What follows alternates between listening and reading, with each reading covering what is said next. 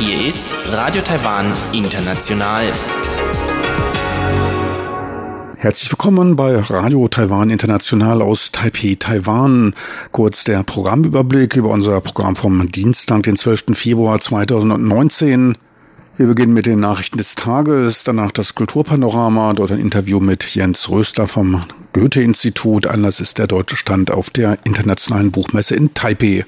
Danach folgen die Business News. Dort geht es um die neu ausgerichtete Energiepolitik der taiwanischen Regierung. Soweit der erste Überblick und nun zu den Nachrichten des Tages.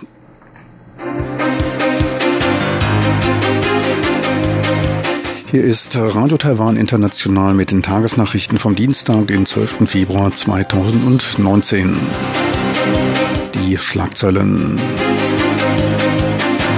Vorbereitungen zur TRA-Gedenkfeier laufen an. Philippinen liefern erneut das Telefonbetrugsverdächtige Taiwaner an China aus. Und die Taipei Buchmesse Tibi eröffnet mit deutschem Gesang.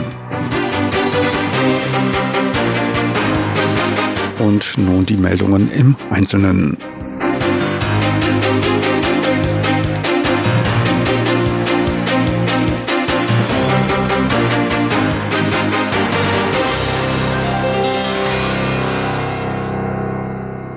Für den 40. Jahrestag des Taiwan Relation Act wird das Außenministerium eine Reihe von Gedenkveranstaltungen durchführen, wurde am heutigen Dienstag mitgeteilt. Der Taiwan Relation Act trat gleichzeitig mit der Aufnahme diplomatischer Beziehungen der USA mit China in Kraft und sicherte Taiwan Unterstützung bei der friedlichen Lösung der Fragen in der Taiwanstraße zu, wozu unter anderem auch Waffenlieferungen zur Aufrechterhaltung seiner Selbstverteidigungsfähigkeit gehören.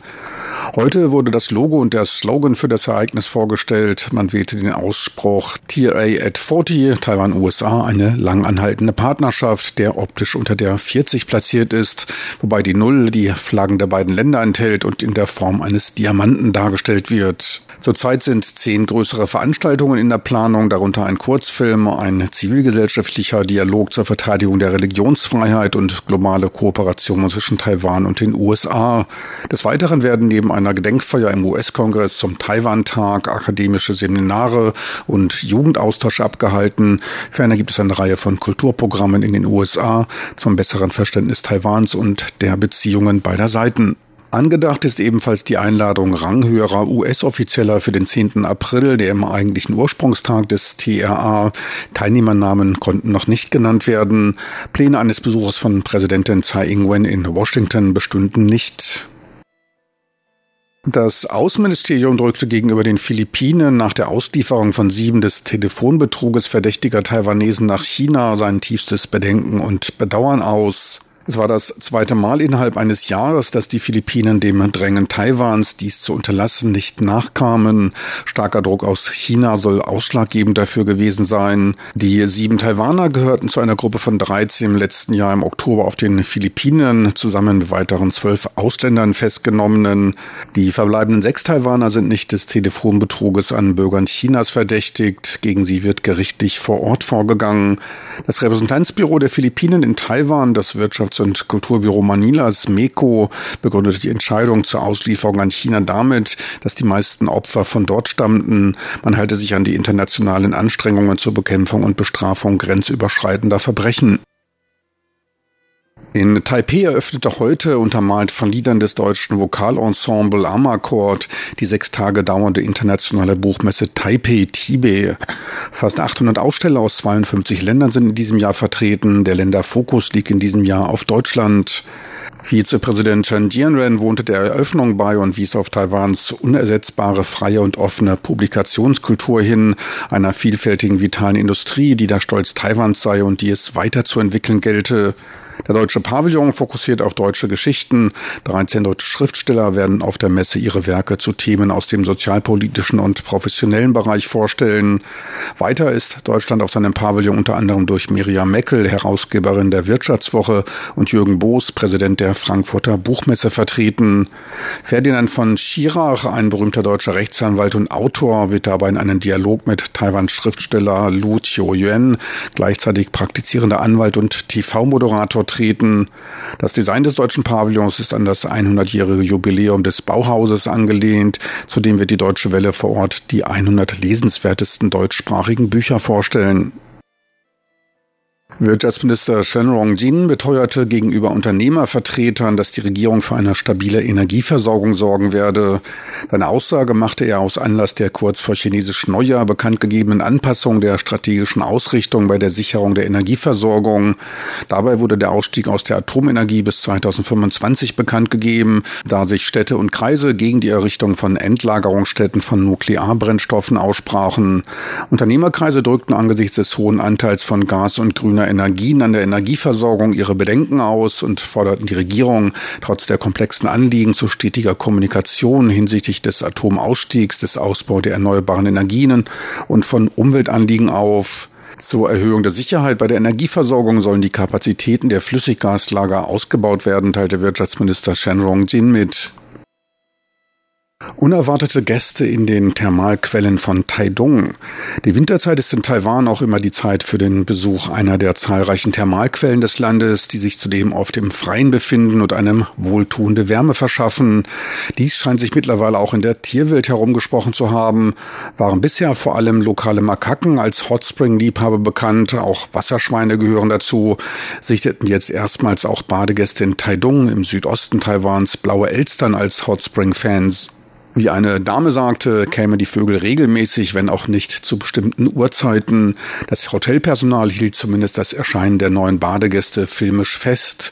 Dies dürfte für weitere Öffentlichkeit sorgen. Blaue Elstern sind der Nationalvogel Taiwans.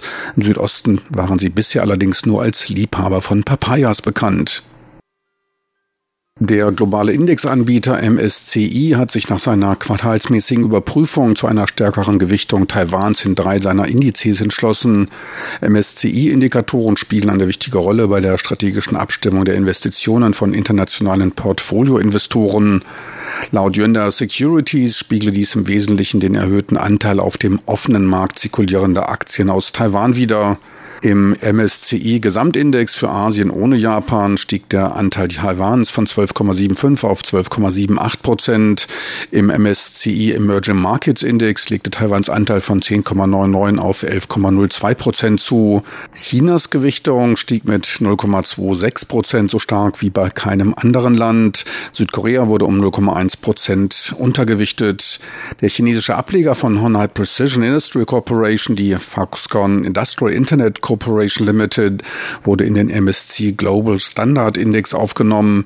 Neuaufnahme fand auch die im Oktober an die Börse Taiwans gegangene Shanghai Commercial and Saving Bank. Im MSCI Taiwan Index wurde der Kontraktauftragshersteller für Halbleiter TSMC um knapp 0,25 Prozent untergewichtet. Von der allgemeinen stärkeren Gewichtung Taiwans profitierte auch Taiwans Börse. War nun das Börsengeschehen vom Dienstag. Nachlassende Besorgnis über die Handelsstreitigkeiten zwischen den USA und China sorgten für verstärkte Nachfrage nach Finanzwerten und Aktien der traditionellen Wirtschaft. Der Aktienindex TAIEX legte am Dienstag um 93 Punkte bzw. 0,9 Prozent auf 10.097 Punkte zu. Der Umsatz erreichte mal wieder die 4 Milliarden US-Dollar-Schwelle. Taiwans Börse holte damit nach den Feiertagen zur Entwicklung in den USA auf. Am Devisenmarkt notierte der US-Dollar bei 30,85 Taiwan-Dollar, der Euro bei 34,86 Taiwan-Dollar. Und nun der Wetterbericht für Mittwoch, den 13. Februar 2019.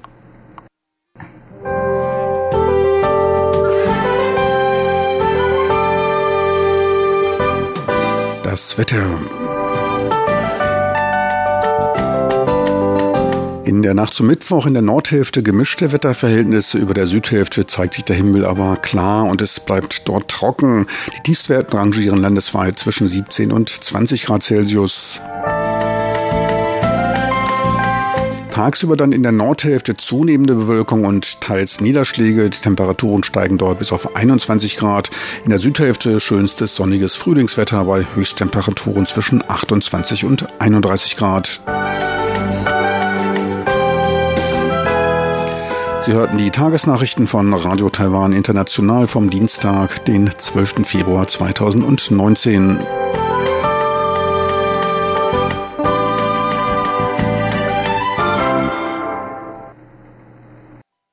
Weiter geht's nun mit dem Kulturpanorama und Karina Rother. Sie führte aus Anlass der heute eröffneten Taipei Internationalen Buchmesse ein Interview mit Jens Röstler, dem Leiter des Goethe-Institutes in Taiwan. Deutschland ist dabei in diesem Jahr ihren Gast unter den internationalen Ausstellern. Kultur auf RTI. Das ist schon was Besonderes. Das ist heutzutage, muss man sagen, leider nicht mehr selbstverständlich. Und äh, Taiwan ist aber ein äh, Standort, kann man sagen, mit ausgeprägter Lesekultur. Und da sind wir sehr glücklich für, dass wir da anknüpfen können. Das ist Jens Röser, der Direktor des Goethe-Instituts Taipei und wir hören gleich noch mehr von ihm zur internationalen Buchmesse Taipei, denn die hat heute in den Ausstellungshallen des World Trade Centers ihre Tore geöffnet.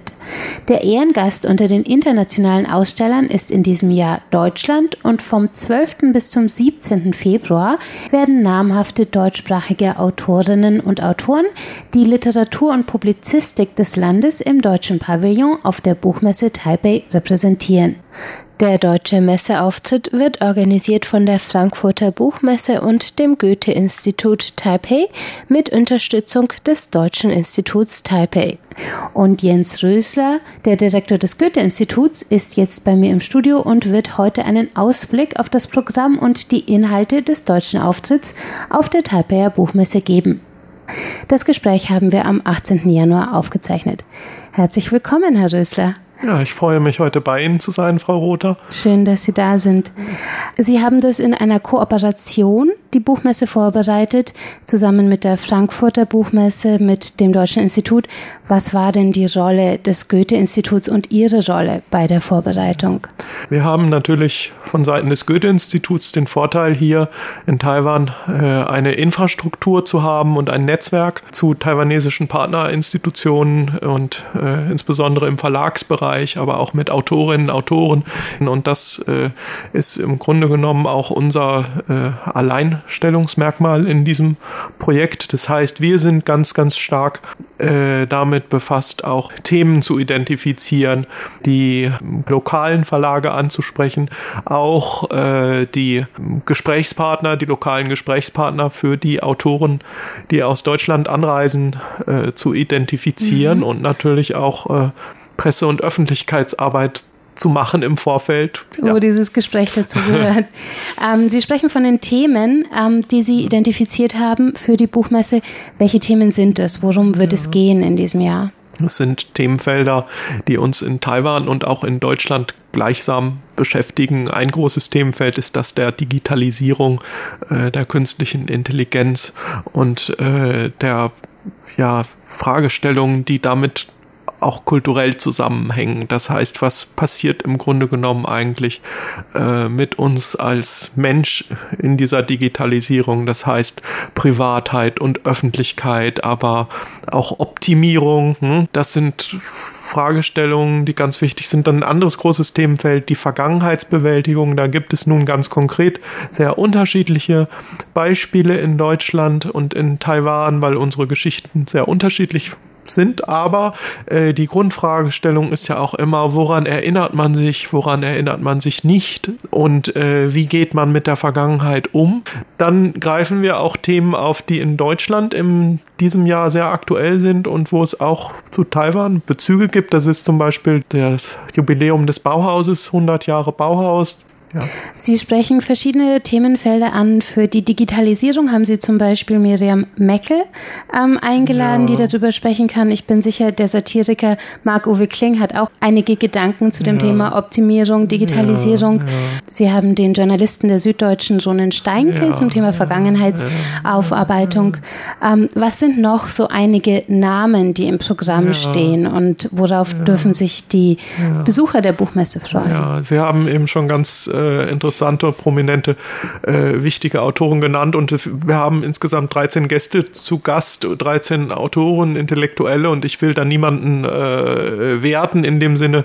Ein ganz bekannter Name ist sicherlich der Ferdinand von Schirach, äh, der sich mit diesem großen Themenkomplex äh, Schuld und Strafe äh, befasst. Das klingt nun zunächst sehr gewichtig und schwer und ist es auch. Und aber im Grunde die, wie er schreibt, äh, das sind ganz, äh, das ist, sind ganz äh, eloquente und äh, hochinteressante Darstellungen. Das sind interessante ja. Fragestellungen für eine deutsche Gesellschaft, für eine taiwanische Gesellschaft. Ja. Jetzt sind die Namen der Gäste, die mir auffallen, natürlich alles Prominente in Deutschland. Ja, ähm, ja. Was haben Sie, welche Strategie haben Sie genutzt, um sicherzustellen, dass auch das taiwanische Publikum hm. kommt und diese ja. Vorträge besucht? Wir sind äh, ja in der Planung mit der Frankfurter Buchmesse in ganz engem Kontakt gewesen und auch weiterhin. Und man kann sagen, dass das eine glückliche Symbiose äh, war und ist. Und in der Hinsicht ist halt einfach auch die ganz konkrete Frage wichtig, was ist in Taiwan bekannt? Wer ist in Taiwan bekannt? Wer ist in Taiwan gelesen und wie oft gelesen? Und es gibt natürlich äh, zahlreiche Übersetzungen schon jetzt ins Chinesische äh, hier in Taiwan. Und der Ferdinand von Schirach hat hier zum Beispiel äh, in Ostasien meines Wissens nach äh, mit Japan Japan ist Taiwan der größte Markt äh, und diese verlegerischen Aspekte muss man natürlich äh, auch berücksichtigen und darf man berücksichtigen, äh, da das ja eben auch eine Messe ist. fürs Goethe-Institut sind natürlich auch die Diskurse wichtiger und wir haben uns ganz klar überlegt, was sind Themen, die hier in der kulturellen Programmarbeit eh eine Rolle spielen und dieses Thema zum Beispiel Vergangenheitsbewältigung und künstliche Intelligenz, Digitalisierung äh, wird, wenn man die Kunstkulturbranche hier äh, beachtet und analysiert, auch äh, sehr, sehr stark auch reflektiert auf der Bühne, in den performativen Künsten, also im Theater, auch im Tanz äh, und auch im Filmbereich natürlich und auch in der bildenden Kunst und Literatur. Das zweite, äh, wie weckt man Interesse, ist natürlich dann auch immer die Frage, was und wer ist lokal bekannt. Also jedes Gespräch auf der Messe, jedes Autorengespräch, jede Diskussion äh, wird begleitet durch einen taiwanesischen Moderator, eine taiwanesische Moderatorin. Das sind äh, Persönlichkeiten, die hier in Taiwan auch äh, bekannt sind, ähm, wo wir uns genau Gedanken machen, gemacht haben, äh, wen wir mit wem zusammenbringen. Das Ganze wird dann auch äh, gedolmetscht, sodass eben auch Zuhörerinnen und Zuhörer äh, das verstehen können, die jetzt äh, keine Deutschkenntnisse oder keine ausreichenden Deutschkenntnisse mhm. ähm, haben. Und es wird dann stattfinden auf der Hauptbühne. Äh. Deutschland ist ja der Ehrengast schon zum zweiten Mal auf dieser Buchmesse. Das zeigt ja schon die starken Beziehungen von deutscher Publizistik zu dem taiwanischen ja. Buchmarkt. Was ist Ihrer Meinung nach die Bedeutung dieses Gastauftritts dieses Jahr? Und was erhoffen Sie sich von diesem Auftritt? Für uns ist das schon das kulturelle Großevent hier in diesem Jahr. Ähm, und wir hoffen dadurch auch ein äh, noch breiteres und größeres äh, Interesse äh, für Kultur aus Deutschland, für den kulturellen Austausch äh, zu bekommen. Es ist eh so, dass eben die äh, kulturellen äh, Beziehungen zwischen Deutschland und Taiwan äh, sehr, sehr wichtig sind und aktiv und ja und und harmonisch gepflegt werden äh, und wir haben eine ja eine Art Wertepartnerschaft kann man sagen in Bezug auf Meinungsfreiheit, Pressefreiheit, Zivilgesellschaft. Ähm, und das ist, sind fürs Goethe-Institut ideale Arbeitsbedingungen. Und wir hoffen wirklich da unseren äh, Austausch noch zu intensivieren, noch viel mehr äh, interessierte Deutschlerner äh, zu gewinnen, ein noch größeres Interesse. Und das ist eine ideale Bühne. In der Planung auch mit viel, viel Arbeit verbunden. Und, ähm, und ich wünsche mir aber, dass dass wir das Interesse unserer taiwanesischen Freunde äh, auch in dem Bereich noch weiter ausbauen können. Die Buchmesse ist in Taipei noch bis zum 17. Februar zu sehen.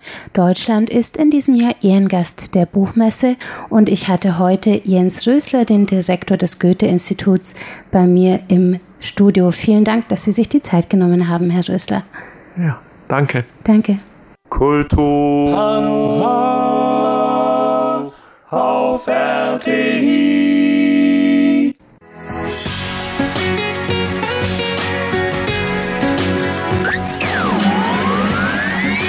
Radio Taiwan, international aus Taipeh.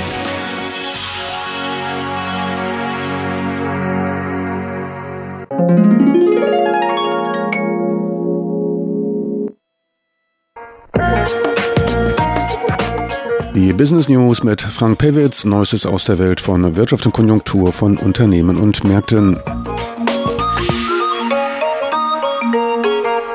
Herzlich willkommen bei den Business News. Es begrüßt Sie Frank Pewitz.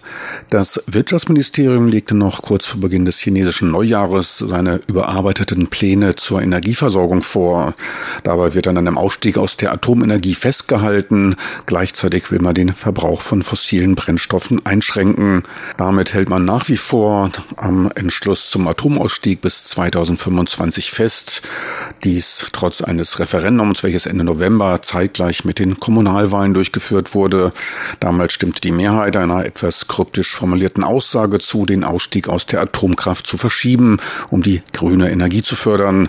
Die jetzige Entscheidung erfolge wegen unvermeidbarer Beschränkungen, sagte Wirtschaftsminister Chen Rongdin. Und die gibt es in der Tat und sind auch schon länger bekannt.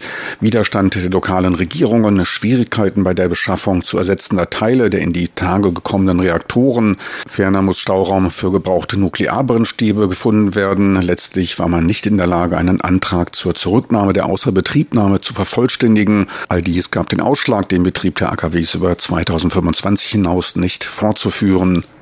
Auch die Reaktivierung bereits stillgelegter AKWs sind ebenfalls wegen des langwierigen Prozesses der Budgetgewährung im Parlament unwahrscheinlich, so Wirtschaftsminister Shen bei der einberufenen Pressekonferenz. Dabei vergaß er nicht zu erwähnen, dass der damalige AKW-Hersteller, die US-Firma General Electric, nicht länger in der Lage sei, technische Unterstützung für Reaktoren zu gewähren, welche vor Jahrzehnten, genau vor 40 Jahren gebaut wurden. Selten hörte man von Regierungsseite solch deutliche Aussagen über den State of Art der Atomenergie in Taiwan. Jahren. Ohnehin weist die Unternehmensgeschichte von General Electric bei Atomkraftwerken einige dunkle Stellen auf. Die vor 1980 von GE gebauten Atomanlagen wiesen nämlich Designfehler bei der Eindämmungskuppel auf. Es kam zu einer Reihe von Klagen von US-Stromanbietern. Ende der 70er forderte die Atomregulierungsbehörde der USA eine Nachrüstung der heimischen AKWs, in denen sich fehlerhafte Ausrüstung von General Electric enthielt. Diese Anweisungen galten allerdings nur für die in den USA bestehenden AKWs.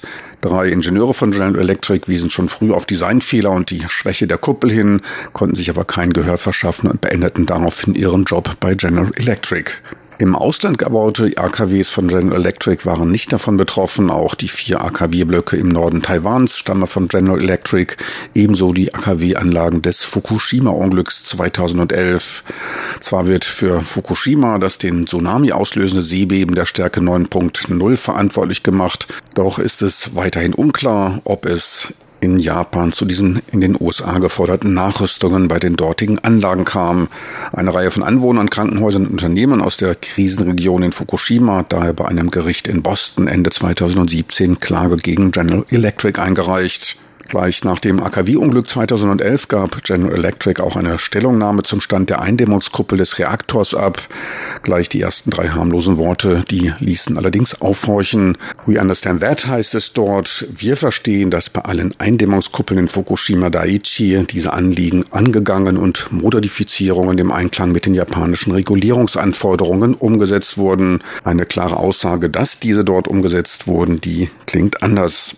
Das Festhalten am Entschluss eines Ausstiegs aus der Atomenergie bis 2025 kann man daher nur begrüßen. Angesichts der langen Liste von eigentlich bekannt sein müssenden Problemen fragt man sich, wessen Geisteskind die AKW-Befürworter sind. Bei wohlwollender Interpretation könnte man auf Uninformiertheit tippen. 59 Prozent der am Referendum Teilnehmenden sprachen sich für eine Abkehr vom Ausstieg aus der Atomenergie bis 2025 aus und stimmten damit implizit einem Weiterlaufen lassen veralteter Anlagen zu. Wobei das erste AKW Taiwans mit seinen zwei Blöcken bereits früher als erwartet stillgelegt werden musste. Grund dafür waren einige Störfälle. Letztlich gaben aber fehlende Stauräume für abgebrannte Nuklearbrennstäbe den Ausschlag. Tag. Die in der Anlage vorhandenen Staukapazitäten, die waren voll.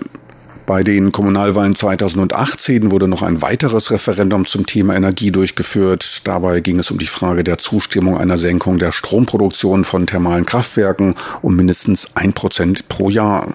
Eine nur scheinbar sinnvolle Frage, die immerhin die Zustimmung von knapp drei Vierteln der Referendumsteilnehmer erhielt. Nur scheinbar sinnvoll ist sie, da sie nicht das Problem der Schadstoffemissionen berührt und sich auch lediglich auf die Stromproduktion und nicht auf den Verbrauch an Primärenergie bezieht.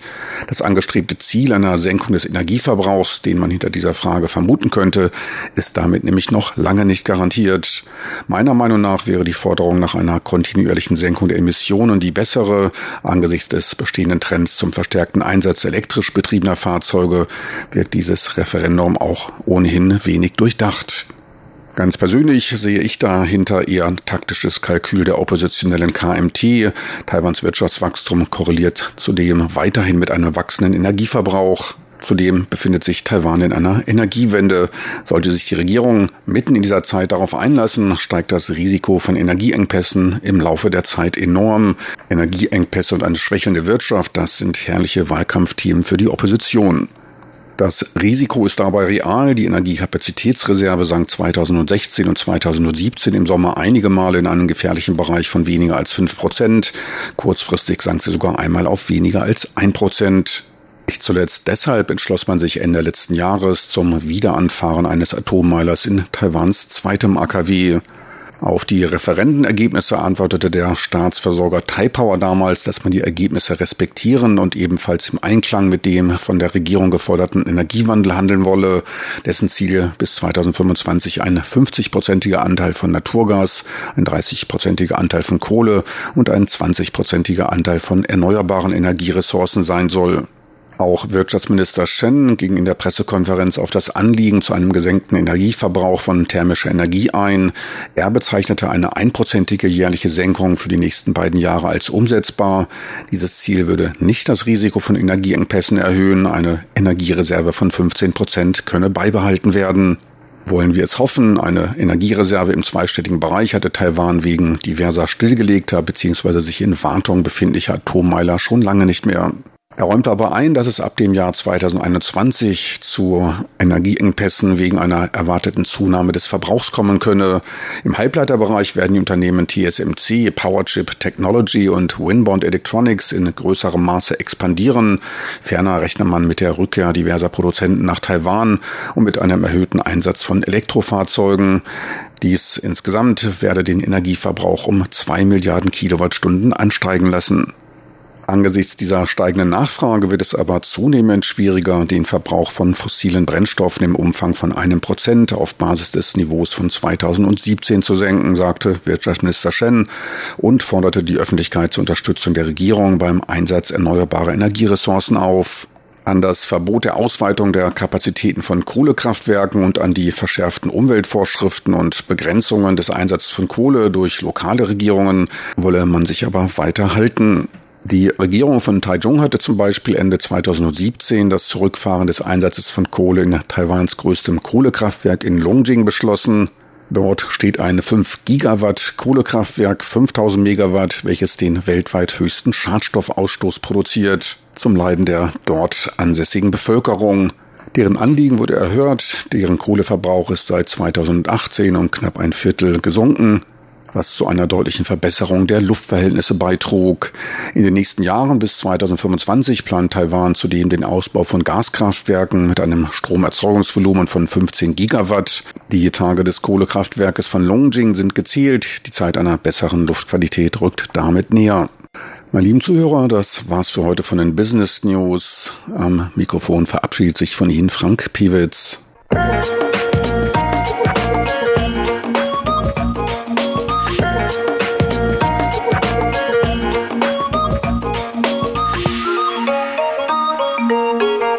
Meine lieben Zuhörer, das war's für heute von Radio Taiwan International vom Dienstag, den 12. Februar 2019. Unser Programm als auch weitere Informationen sind online abrufbar. Dazu einfach in den Browser www.de.rti.org.tv eintippen.